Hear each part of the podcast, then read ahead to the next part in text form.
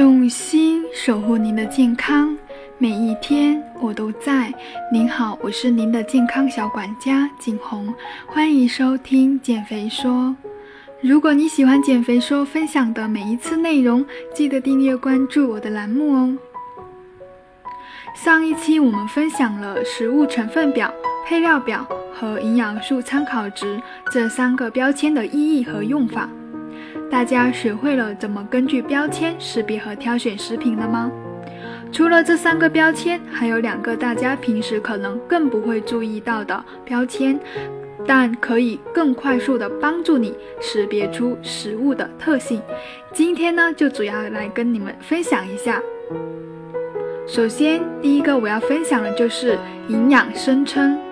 营养声称又可分为含量声称和比较声称，是一些对食物营养特性的确切描述。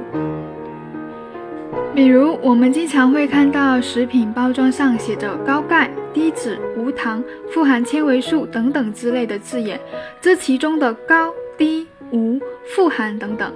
是对这个食物自身含量的多少的描述，这就叫做含量声称。又或者某食品上写明了增加了百分之五十的维生素 C 等等之类的，这就是与同类常见产品的比较声称。这样的声称并不是商家想说就能说的，一定要特定的营养素达到规定的标准才能够标出来。比如比较声称的条件是。能量值或者营养素含量与参考食品的差异大于等于百分之二十五，并且被声称的营养素必须要作证在营养成分表中。接下来我具体告诉你怎么看吧。有时候会出现这样一种情况，比如你在看配料表的时候，发现里面有糖类，但声称却是无糖，难道商家欺骗消费者？其实不然，因为有些时候，只要含量低于某个标准后，就可以这样声称。比如依据规定，固体或液体食品中每一百克或者毫升的含糖量小于等于五克时，就可以声称为低糖。无糖呢，是指每一百克或者毫升食品中的糖含量小于等于零点五克。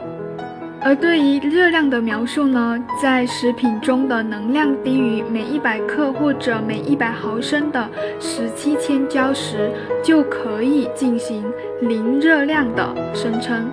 也就是说，一款饮料标示零能量或者零热量，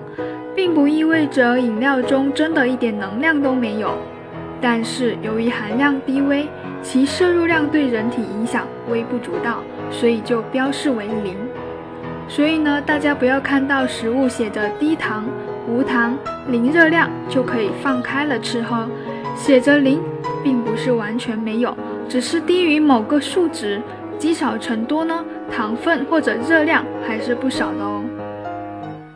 对于液态奶而言，满足每一百毫升中牛奶的钙含量大于等于一百二十毫克，就可以称为高钙奶了。脂肪含量呢，每一百克小于等于三克，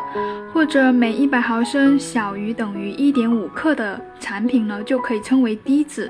目前市面上低脂奶的脂肪含量一般是在百分之零点五到百分之一。当液态奶脂肪含量小于百分之零点五的时候呢，奶粉脂肪含量低于百分之一点五的时候呢，就可以称为脱脂奶。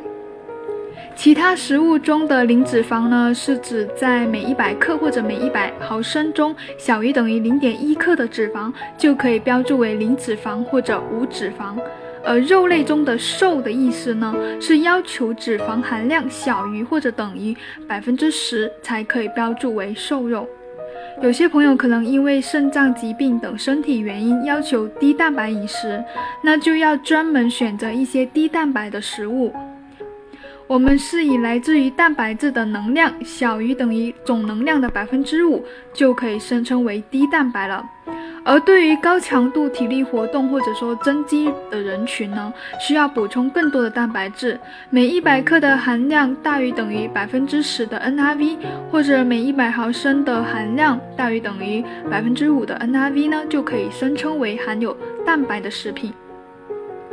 如果要高蛋白呢，含量就要达到同类一般食品两倍以上。基本上所有写着富含高含量，都是要求含量达到两倍以上。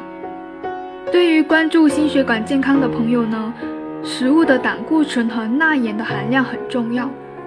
低胆固醇的要求呢，是固体的话小于等于一百克中的二十毫克，或者说液体的话，每一百毫升中小于等于十毫克。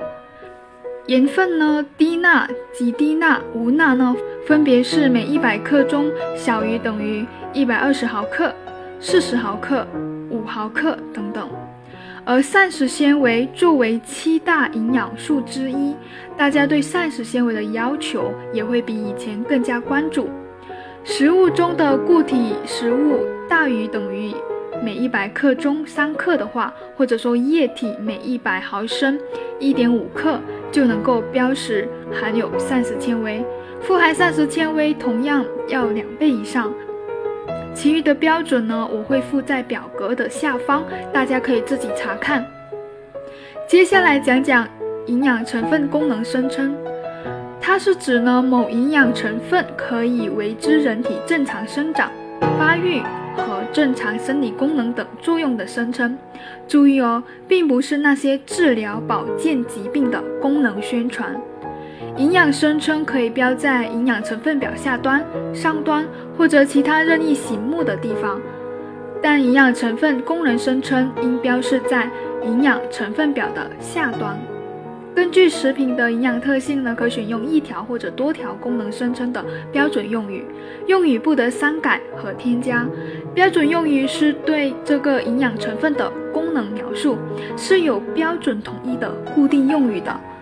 例如，铁是血红细胞形成的因子，钠能调节机体水分，维持酸碱平衡；维生素 C 有助于维持骨骼、牙龈的健康；膳食纤维有助于维持正常的肠道功能；叶酸有助于胎儿正常发育等等。这些描述呢，一共有二十多类，四五十条标准用语。好的，今天内容就分享到这里，我是您的健康小管家景红，下期见。